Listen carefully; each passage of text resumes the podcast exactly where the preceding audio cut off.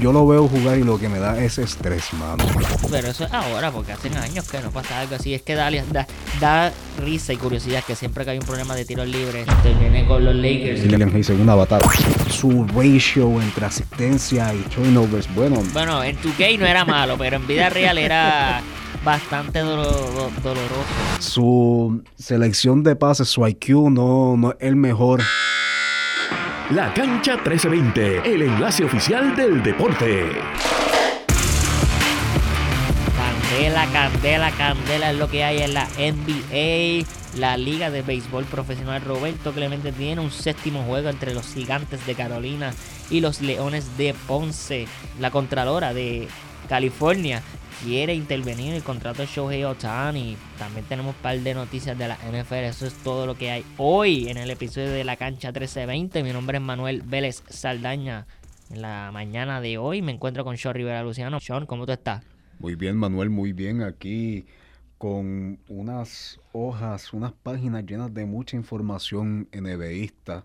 Hay alguna gente, hay algunas personas mordidas por ahí específicamente Darko Rajakovic, pero entraremos en detalle en eso más adelante. Pero ya tú sabes, aquí presente como siempre para dar el, el mejor análisis posible de todos los temas que acontecen en el mundo deportivo, aquí en Puerto Rico y fuera de.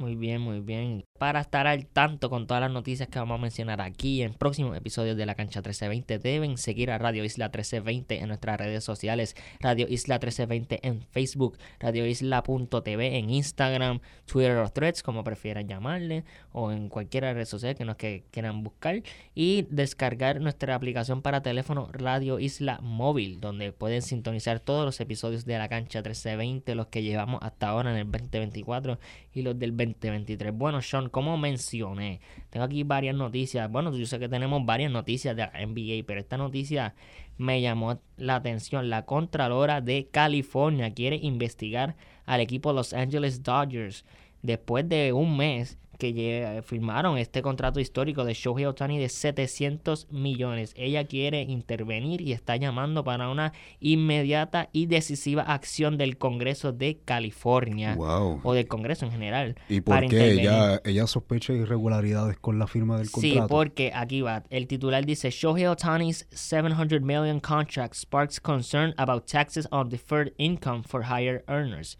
Prácticamente eh, y aquí resumiendo lo que dice este artículo, este artículo fue publicado por California NBC de la periodista Kate Dorr.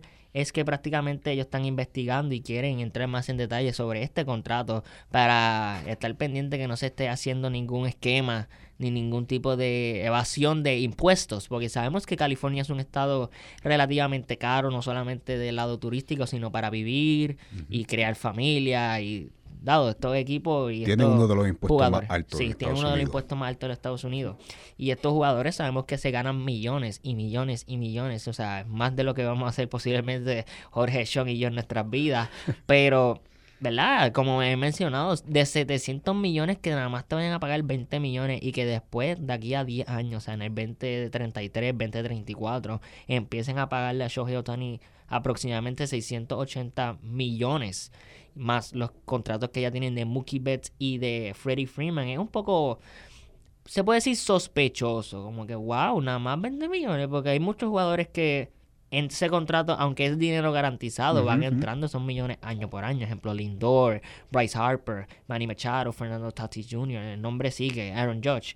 Pero es bastante interesante. Esa noticia me llamó la atención y también, ¿verdad? En este artículo menciona lo que he mencionado que después de 10 años los, 700, los 680 millones van a ser entregados o se le van a pagar a Shohei Otani, lo cual, ¿verdad? Alzó estas preguntas sobre este ay, sobre los impuestos, sobre los taxes que se deben pagar en el estado de California. Como mencionó Sean, California's top tax rate, dice aquí el artículo, que es de 14.4. Uy. O sea, eso es muchachos, muy, muy heavy. Aquí también tenemos una cita de la Contralora. Dijo, The current tax system allows for unlimited deferrals for those fortunate enough to be in, high in the highest tax brackets, creating a significant significant perdón, imbalance in the tax structure. So, como mencioné, están verificando aquí que todos los impuestos se paguen adecuadamente, ¿verdad? Y sabemos que si no pagan bien los impuestos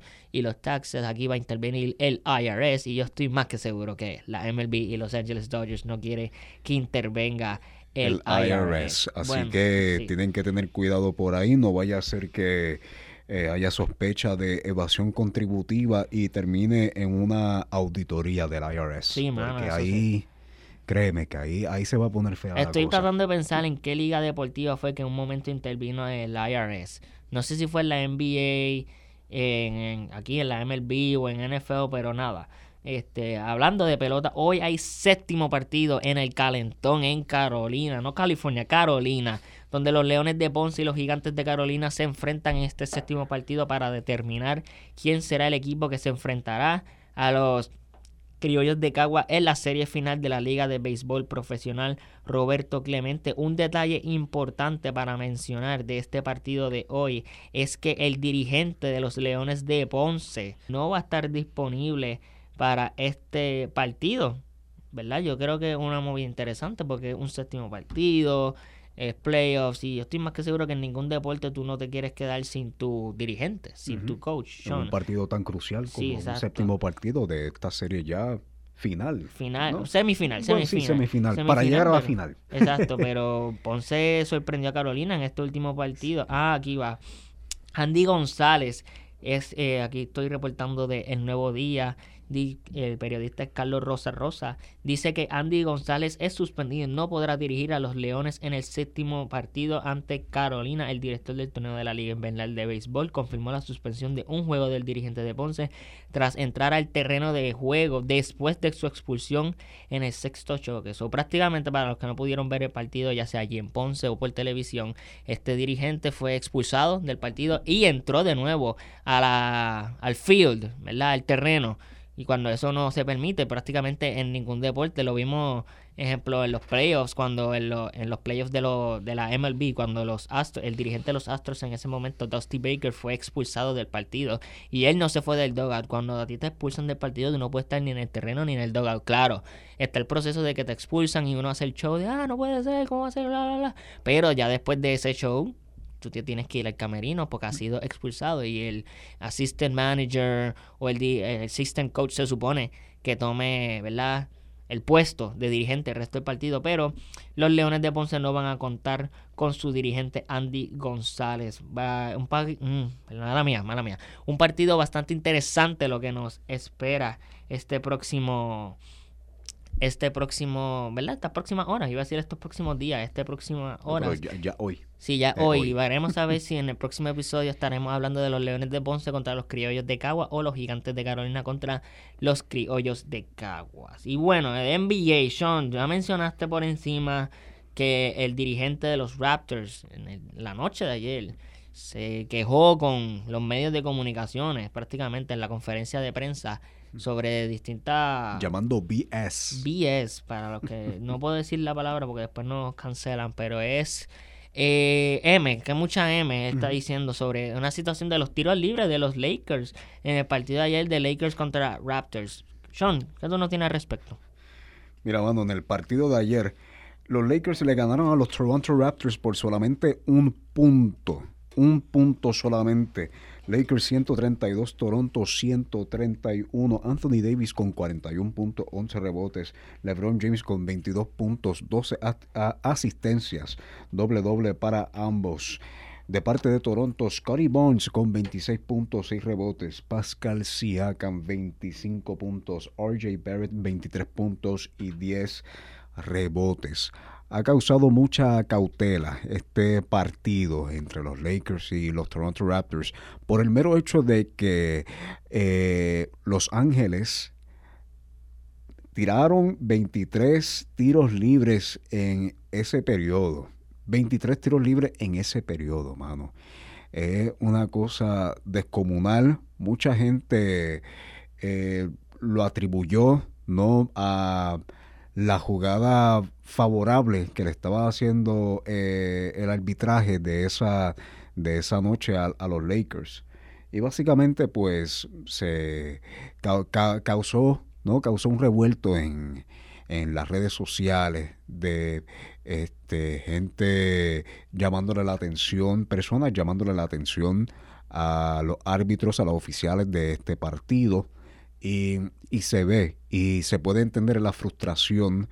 Vi un clip, vi, vi un video sobre, bueno, antes de entrar en detalle sobre, sobre el video, una, una, una, uno de los puntos que, que trajo el dirigente, el dirigente de Toronto, Darko Rajakovic, es que le están faltando respeto a un jugador como con el calibre que tiene, ¿no? Eh, Scotty Barnes. Eh, Darko Rajakovic mencionó que sí, hay que mantener un, un cierto respeto a los All-Stars, a los jugadores superestrellas del equipo opuesto, ¿no? Estamos hablando específicamente de Anthony Davis y, LeBron James, pero que también hay que reconocer y hay que respetar eh, el, el, juego de Scotty Barnes. Y vi un montaje, Manuel, de, del juego de, de, ayer, que básicamente Scotty Barnes, y lo mencionó Rajakovic, Scotty Barnes eh, en varias jugadas, ¿no? Cuando él eh, penetró el canasto, se notaba, se notaba notablemente, ¿verdad? Este, se, se notaba. Frustrado. No frustrado, sino este, mucho contacto, ¿no? Mucho contacto con aquellos jugadores que estaban defendiendo a Scotty Barnes y básicamente eh, los oficiales no pues llamaban, no, no, no pitaban falta, no pitaban falta cuando claramente en varias instancias se ve que estos jugadores de los Lakers, ¿verdad? Que defendieron a, Scotty Barnes, em, estaban, ¿verdad? Eh, eh, tenía cierto tipo de, contacto físico que ciertamente pues, puede resultar en una falta. Y Scotty Barnes, para que tenga una perspectiva, ¿verdad?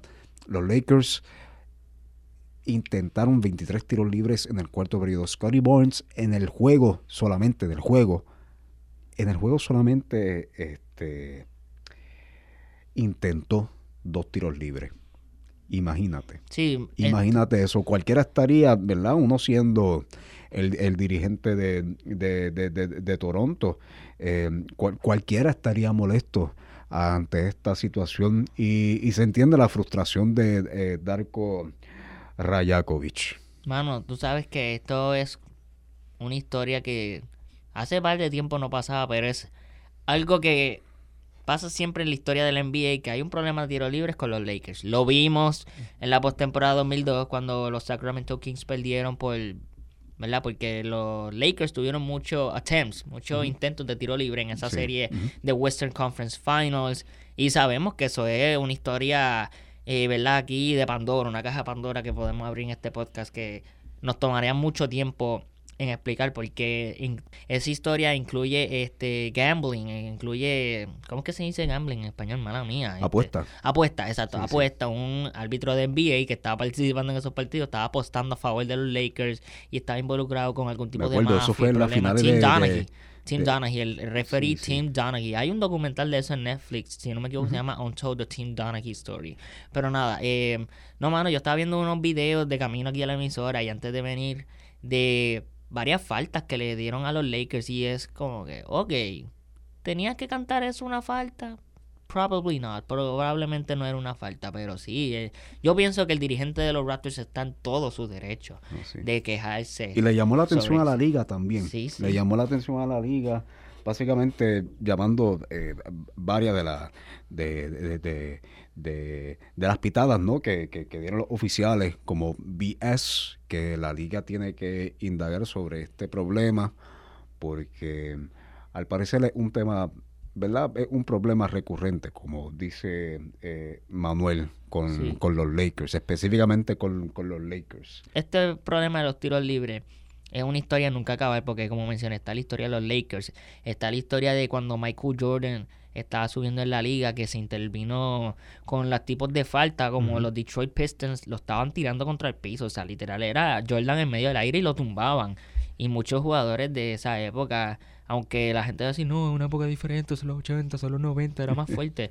no, tú veías como Larry Bird, Magic Johnson, eh, James Worthy, Michael Jordan, Scottie Pippen, cogían cantazos por los Bad Boy Pistons. Y esto es lo que trae esta nueva pues era y esta nueva reglas de tiro libre donde tú no puedes tocar mucho a los jugadores y esto ha evolucionado después con diferentes, ¿verdad? La, la idea aquí es que hay muchos coaches y jugadores, muchos entrenadores y jugadores que se quejan de ciertas cosas que pasan en los tiros libres porque le benefician más a un equipo con más potencial, más poder y con una superestrella, como ejemplo son los Lakers, Anthony Davis, LeBron James, o en casos anteriores los Miami Heat con LeBron James, Dwayne Wade, la final del 2006, donde sabemos que Dwayne Wade y los Miami Heat tuvieron más tiros libres que los Dallas Mavericks, que ese año era Jason Terry, Dirk Nowitzki, este, Jerry Stackhouse, muchos jugadores, ¿verdad? Que tenían Dallas ese año en 2006. Esta es una historia nunca acabar con los tiros libres, pero está por ver, saber cómo reaccionan los Lakers y la liga ante esta situación. Yo lo que quiero hablar es que mencioné a los Miami Heat, es que es día de cobro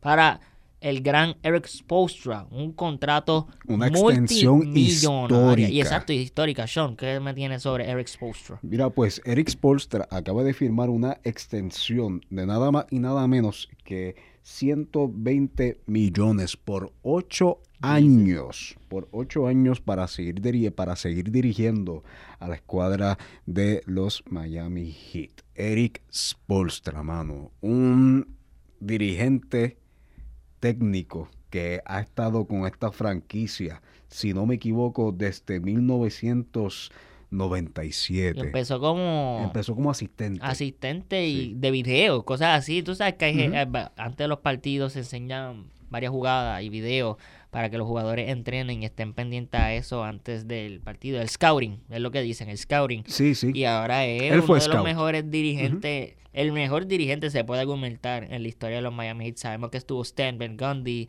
estuvo el mismo Pat Riley, ahora Eric Spoelstra.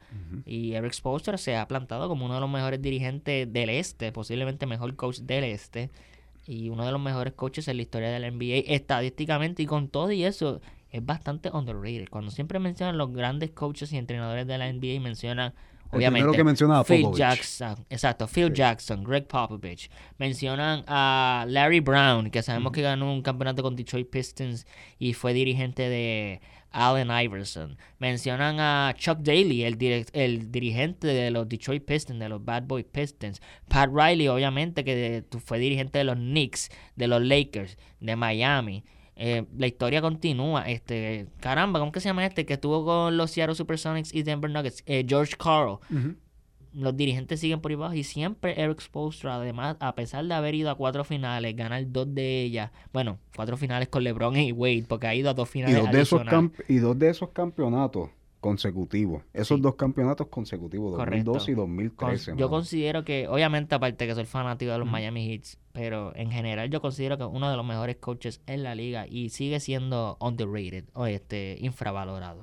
Pues mira, Eric Spolstra, sin duda alguna, uno de los mejores directores técnicos que tiene la liga ahora mismo. Un eh, director destacado por su inteligencia, por su habilidad de desarrollar este tremendos jugadores ahora mismo tiene, tiene un récord sumamente impecable, un récord muy bueno como dirigente de los Miami Heat. Actualmente tiene un récord de 725 a 506, a 506 para un winning percentage de .59%, que eso es bastante bueno, eso es muy bueno, teniendo en cuenta que Eric Spolstra ha dirigido a Miami desde el 2008 y tener ese porcentaje no de este win-loss a tu, a tu espalda es sumamente, es muy bueno.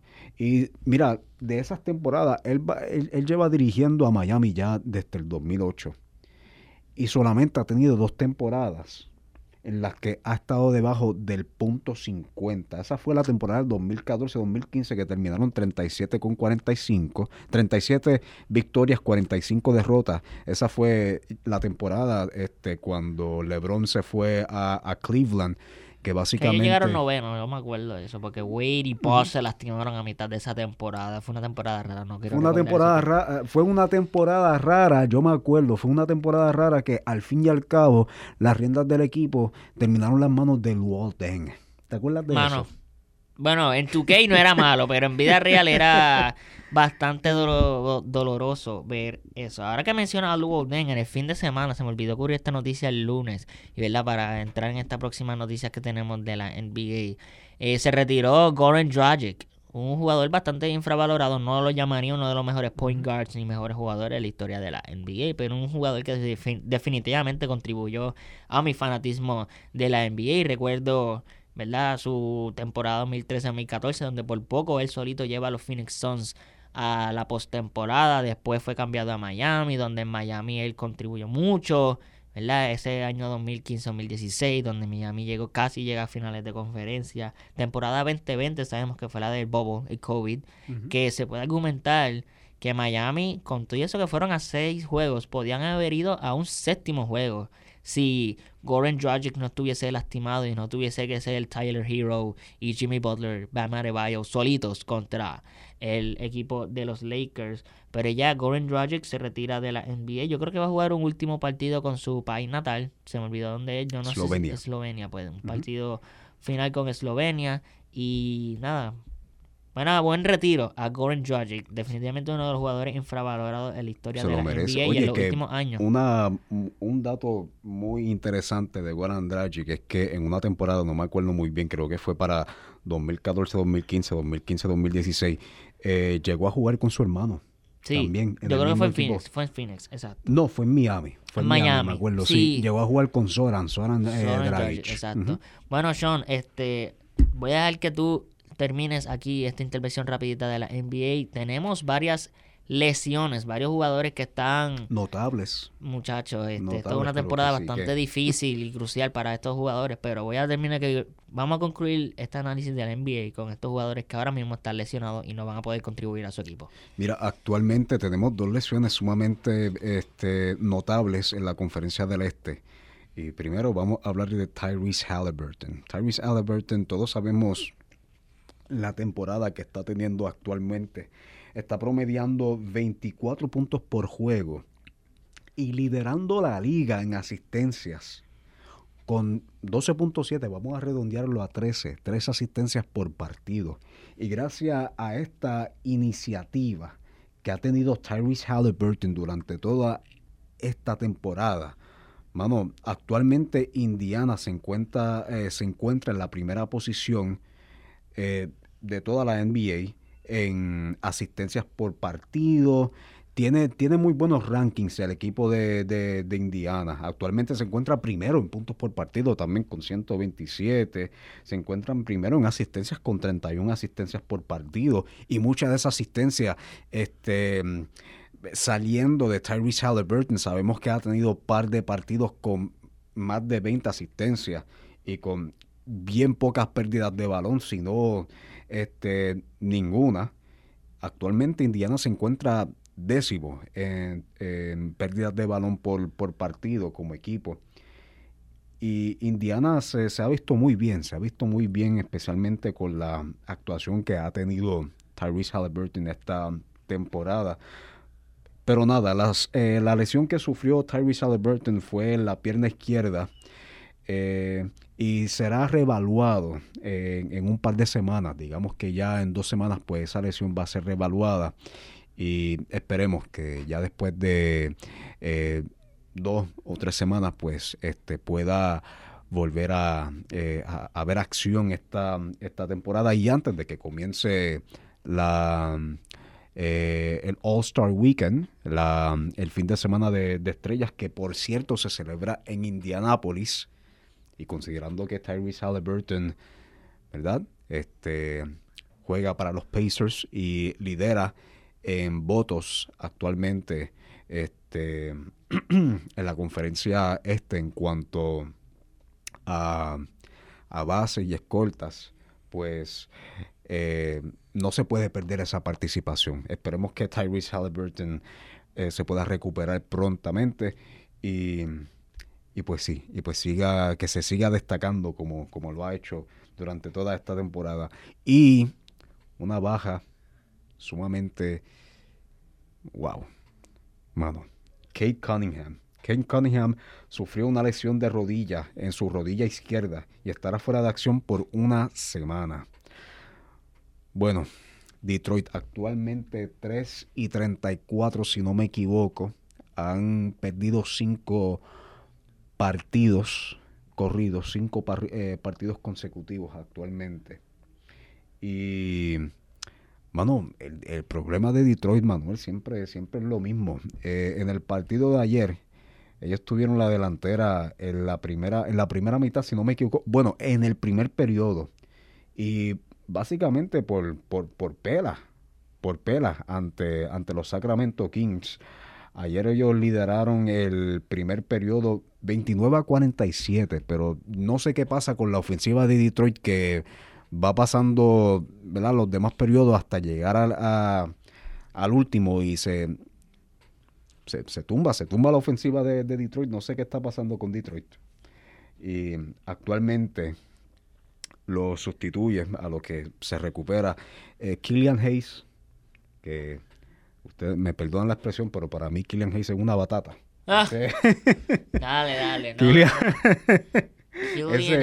a, ese tipo, mano, es que yo lo veo, yo lo veo jugar y lo que me da es estrés, mano. Su selección de pases, su IQ no, no es el mejor. Eh, su ratio entre asistencia y turnovers. Bueno, ayer este, completó siete asistencias, pero tuvo un total de seis turnovers. Y siempre, siempre pasa lo mismo con Killian Hayes cuando, cuando entra, cuando entra a la cancha. No sé. Así que eh, eh, esperemos que, vuelva pronto Kate Cunningham. Porque estoy seguro que eh, Killian Hayes no va a tomar las riendas de, este, de este equipo. Así que este éxito, éxito para los fans de Detroit y espero que, que Kate pueda recuperarse pronto porque oye actualmente lidera en puntos y asistencia eh, por partido a los Detroit Pistons, eh, promediando 23 puntos por partido y 7 asistencias de igual manera. Así que, nada, Manuel, yo creo que ya eso sería todo para este análisis NBA. Último, último. John Morant fuera por el resto de la ah, temporada. Mano, un blow bastante grande. Es que no hay mucho de qué entrar porque apenas acaba de regresar no más de tres semanas atrás. Eh, le deseamos pronta recuperación a John Morant. ¿De qué es la lesión de John Morant? A ver si lo tienes por ahí. Es su hombro derecho. Hombro derecho. Torn derecho, ¿verdad? ¿qué, qué, Torn labrum. Sí, si no me equivoco, sí. En el hombro derecho va a estar fuera de la eh, va a estar fuera por el resto de la temporada debido a una cirugía que debe llevarse a cabo debido a esta, a esta lesión. John Morant, mano, solamente apenas jugó nueve partidos en esta temporada. Nueve partidos en esta temporada. Y cuando regresó, mira, durante esos nueve partidos, eh, los Grizzlies tienen un récord de seis victorias y tres derrotas. Sí, que mejoraron un poquito. Mejoraron un poquito, mira, y promediando 113 puntos por partido con Jamorant. Vamos a tanquear el resto de la temporada si yo fuera Memphis, porque si no tenemos a Jamorant, mano, esos, 25, esos 25 puntos por partido, en verdad que vienen, vienen muy bien, pero, mano, sin, sin Jamorant nada, veremos si Marcus Smart toma las riendas de, del equipo por el resto de la temporada. Bueno, damas y caballeros, eso sería todo por este episodio. Excusamos a Jorge que no pudo llegar para el episodio de hoy. Sí estará disponible para el episodio del viernes con todo el análisis disponible de la NFL, que han pasado un par de cositas ahí en la NFL. Así que Jorge nos va a estar indagando sobre eso y mucho más el viernes en este, su podcast preferido en cuanto a análisis de deporte, La Cancha 1320. Mi nombre es Sean Rivera, me acompañó Manuel Vélez y será hasta la próxima.